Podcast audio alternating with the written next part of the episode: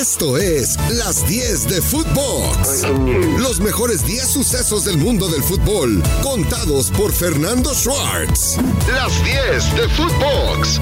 Un podcast con Fernando Schwartz. 1. Un buen inicio tuvo la Liga MX en su nueva temporada en un torneo que va a ser relámpago porque tan solo va a durar cuatro meses a raíz del Mundial de Qatar 2022.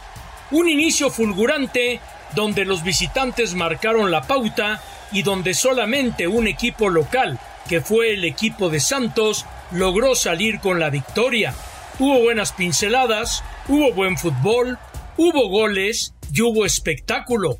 Todo comenzó con el mal presagio de la tormenta en Aguascalientes que obligó a que el partido entre el equipo del Necaxa y el Toluca se mandara hasta el día sábado, pero cuando el balón rodó en el encuentro entre Mazatán y Puebla, hubieron goles. Quedó el marcador cuatro goles por dos y el equipo de Puebla del Arcamón volvió a demostrar que puede venir a ser un protagonista importante con esta exhibición que dio de visitante. 2.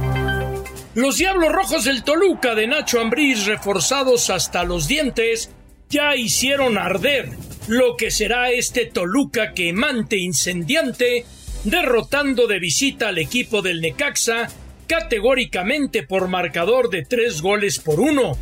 Debutaron cinco de los ocho refuerzos rojos. Tiago Volpi fue fundamental en la portería. Charlie González le falta adaptación Tuvo que venir Camilo Zambeso de la banca para anotar el gol que terminó por sepultar al equipo del Necaxa. Leo Fernández, que ya estaba desde el semestre anterior, demostró que con el equipo de Toluca sí es un jugador que rinde y se hizo presente en el marcador.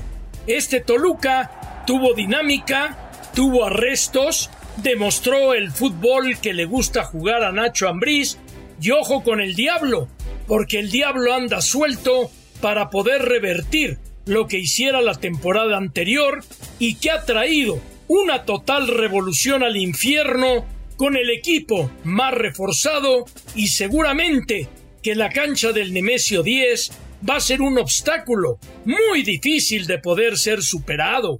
3.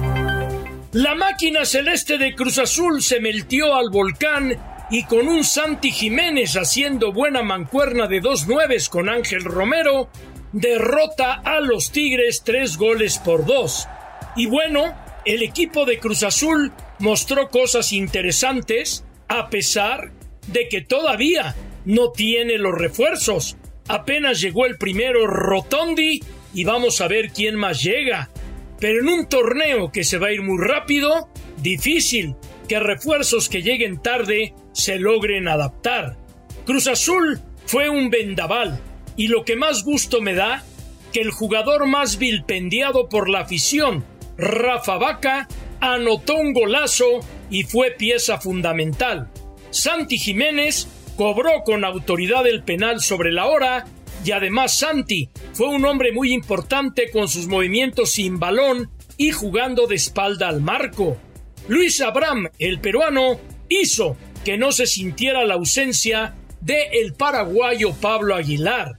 Un hierro de Sebastián Jurado estuvo a punto de costar caro con el empate a dos goles, pero a final de cuentas, Jurado fue factor con sus buenas intervenciones para que el equipo de la máquina celeste de Cruz Azul se pudiera traer los tres puntos de una cancha realmente complicada como es el volcán. 4.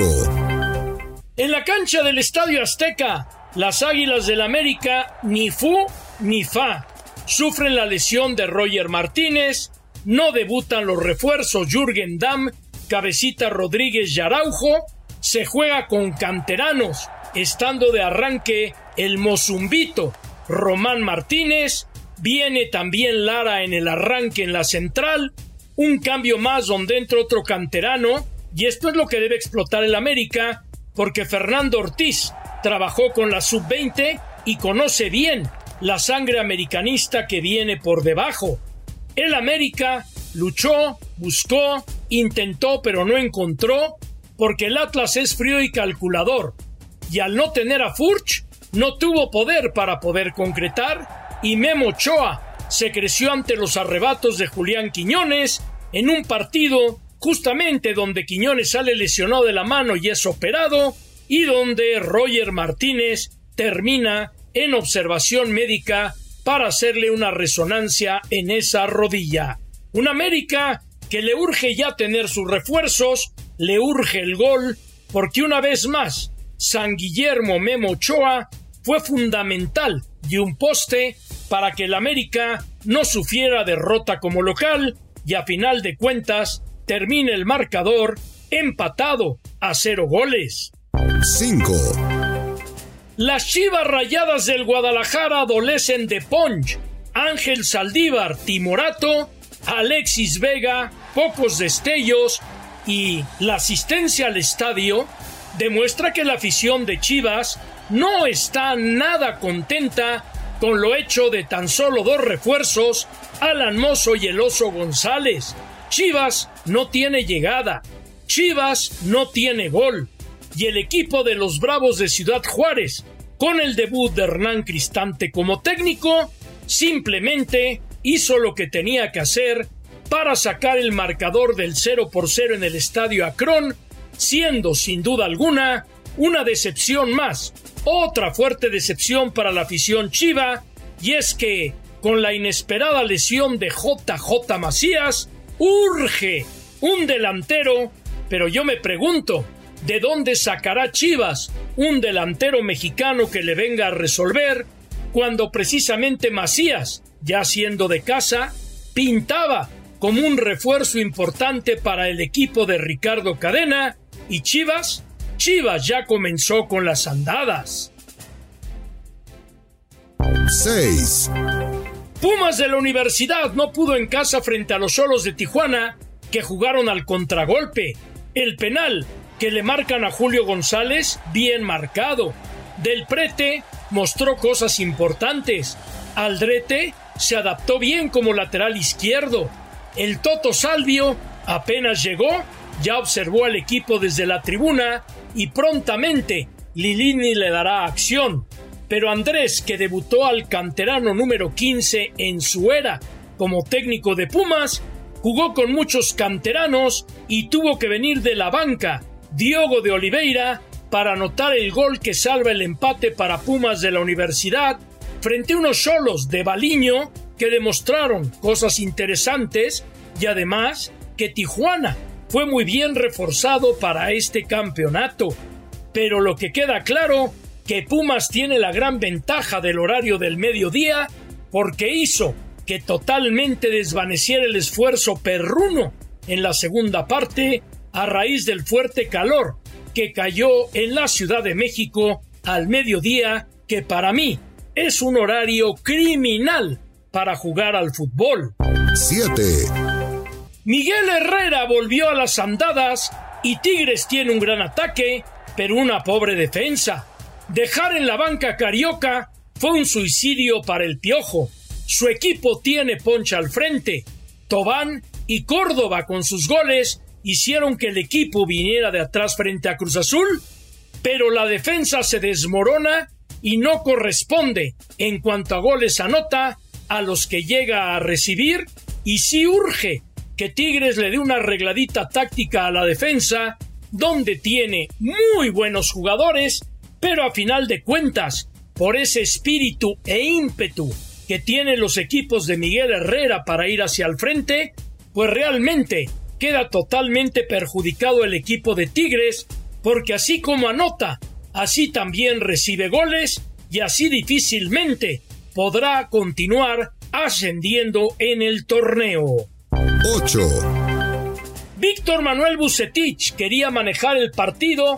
Monterrey llegó a ganar el partido cómodamente con goles de Funes Mori y de un gran refuerzo que es Rodrigo Aguirre. Cambió a línea de 5 y en emocionante voltereta Santos vence a Rayados 4 goles por 3. Problemas defensivos los tiene Rayados Mochis Cárdenas no tiene que ver en los goles ante la ausencia de Andrada. Rogelio Funes Mori reencuentra el gol, lo cual es buena noticia. Aguirre corresponde como refuerzo a la par que Berterame a la hora del partido estaba llegando a territorio rayado, pero ahora sí que al Master Bucetich el querer aguantar el resultado y cambiar a línea de 5 le resultó totalmente contraproducente y Rayado sufre una dolorosa derrota en la casa del dolor ajeno frente a unos santos que fueron guerreros, como su espíritu lo dice, en un arbitraje de Jorge Pérez Durán que dejó severas dudas. 9. El León de Renato Paiva dio un gran tiempo, el primero contra Atlético de San Luis, y gana el partido, que pudo haber sido por más amplio margen de visitante, de no ser por Barovero. El equipo de León ha recuperado ese fútbol alegre que nos acostumbraba a tener. Fue vertical, tuvo un golazo de tiro libre y mostró buenas hechuras y el San Luis de Jardine, a pesar de que perdió, tiene un fútbol interesante que le puede rendir dividendos a lo largo de la temporada. 10.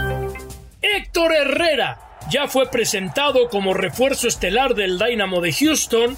Tuve la oportunidad de estar con él, tuve la oportunidad de estar en la presentación y un Héctor Herrera que quiso venir en plenitud de carrera para dar lo mejor de él en la MLS. Herrera, a sus 32 años de edad, decidió dejar Europa porque no quería llegar más viejo a la MLS y el recibimiento impresionante de locura con toda la esperanza que tiene el Dynamo de Houston que este hombre le cambie la cara a un equipo que quiere ganarlo todo en la Major League Soccer. Nos vamos a tiempos extras. Y en el tiempo de agregado, el arbitraje, Adonai Escobedo, Jorge Pérez Durán dejan mucho que desear. Armando Archundia tiene un trabajo inmenso por delante en la comisión de arbitraje porque sí, los árbitros repusieron mucho tiempo de juego para respetar las acciones del tiempo efectivo pero en las jugadas de apreciación no fueron parejos en marcas de tiros penales y son puntos sobre las IES, puntos sobre las YELES que sin duda alguna Armando Archundia debe trabajar en forma inmediata porque el arbitraje no puede volverse a tambalear como lo hiciera en el torneo anterior. Esta semana en Qatar están reunidas las 32 delegaciones que representan a las elecciones mundialistas en lo que se llama el workshop, las mesas de trabajo para logística, para indicaciones y todo lo que concierne a la organización detrás del mundial que cada vez se acerca más. Una amplia delegación mexicana participa en este foro que siempre se realiza unos meses antes del arranque del mundial y durará toda la semana. ¡Qué fracaso de la selección sub-20 de Luis Pérez! No ir a Olímpicos, no ir al Mundial, es tener una generación perdida. Se ataca al técnico, pero cuando el jugador quiere jugar con la camiseta y quiere jugar con la soberbia, a final de cuentas, ahí está el resultado obtenido.